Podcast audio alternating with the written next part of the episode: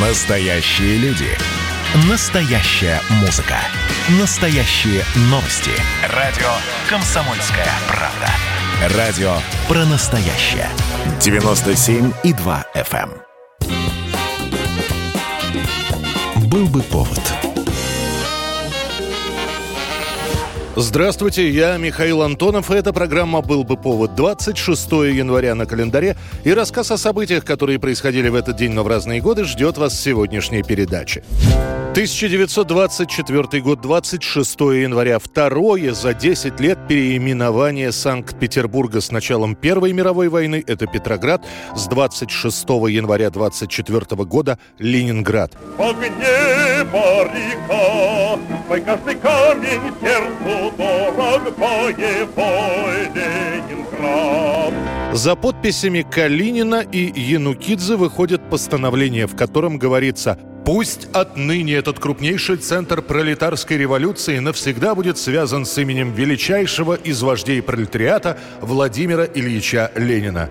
Через 8 месяцев после переименования в сентябре 24-го в Ленинграде случится мощнейшее наводнение. Вода поднимется на 369 сантиметров над Ординаром и затопит полгорода. Это будет второе по стиле стихийное бедствие после наводнения 1824 года. Более недели вода не отступает. Одни восприняли наводнение как божью кару за издевательство над именем города, в то же время как другие сочли это крещением.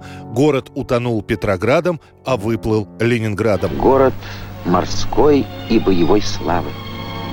Город великих революционных свершений. Город мысли и труда. Мы гордимся тобой, Ленинград. С именем Ленина город будет жить 67 лет до 1991 -го.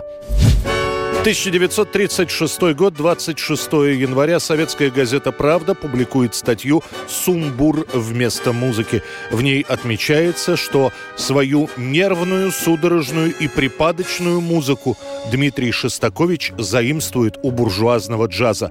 По сути, это начало борьбы, причем не только с Шостаковичем, но и со всем, что советской власти кажется слишком сложным, громоздким, а самое главное, не отвечающим требованиям партии. Под раздачу попадают и Эйзенштейн, и Мейерхольд, и многие другие. А Шостакович, с которого все начнется, не будет оправдываться, а через год представит свое новое произведение «Пятую симфонию». В ней не будет авангарда, наоборот, произведение будет написано в классическом стиле.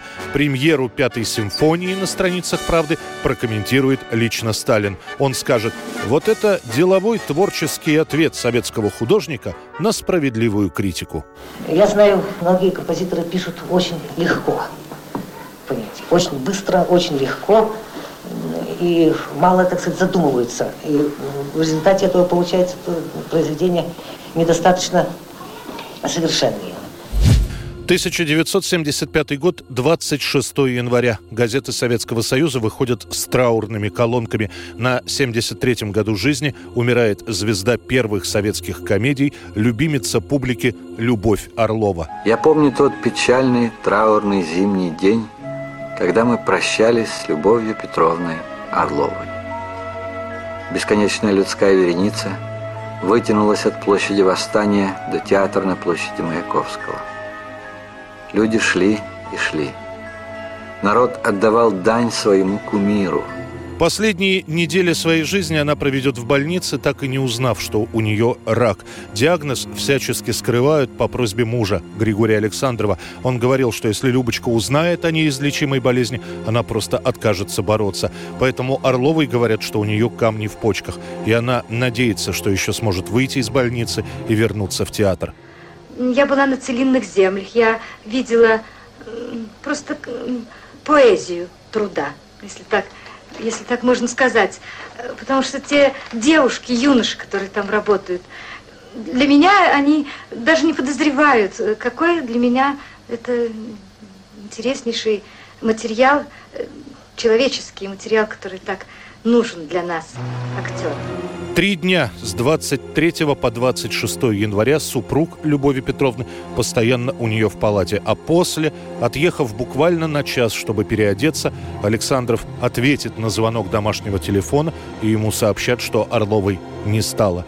По просьбе мужа закажут грим и парики, чтобы сделать последний макияж кинозвезде. С ней попрощаются в родном для Орловой театре Моссовета и похоронят на Новодевичьем кладбище.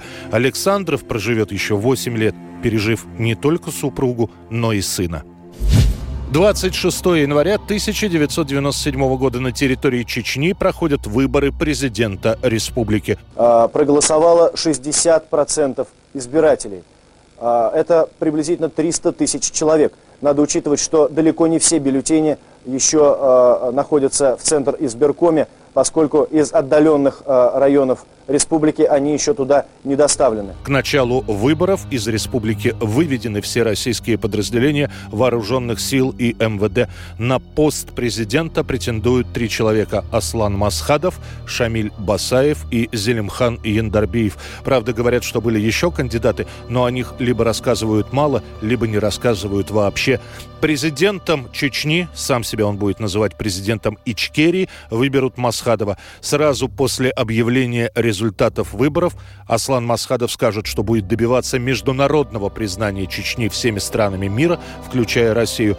Также будет заявлено, что собираются на территории республики построить исламское государство.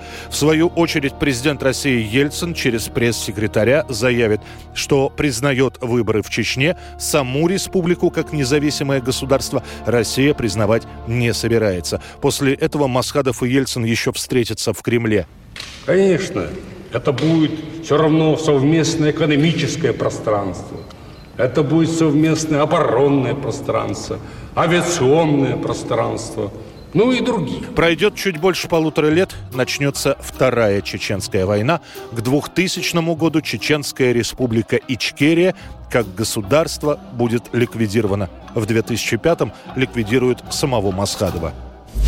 Это была программа «Был бы повод» и рассказ о событиях, которые происходили в этот день, 26 января, но в разные годы. Очередной выпуск завтра. В студии был Михаил Антонов. До встречи. «Был бы повод»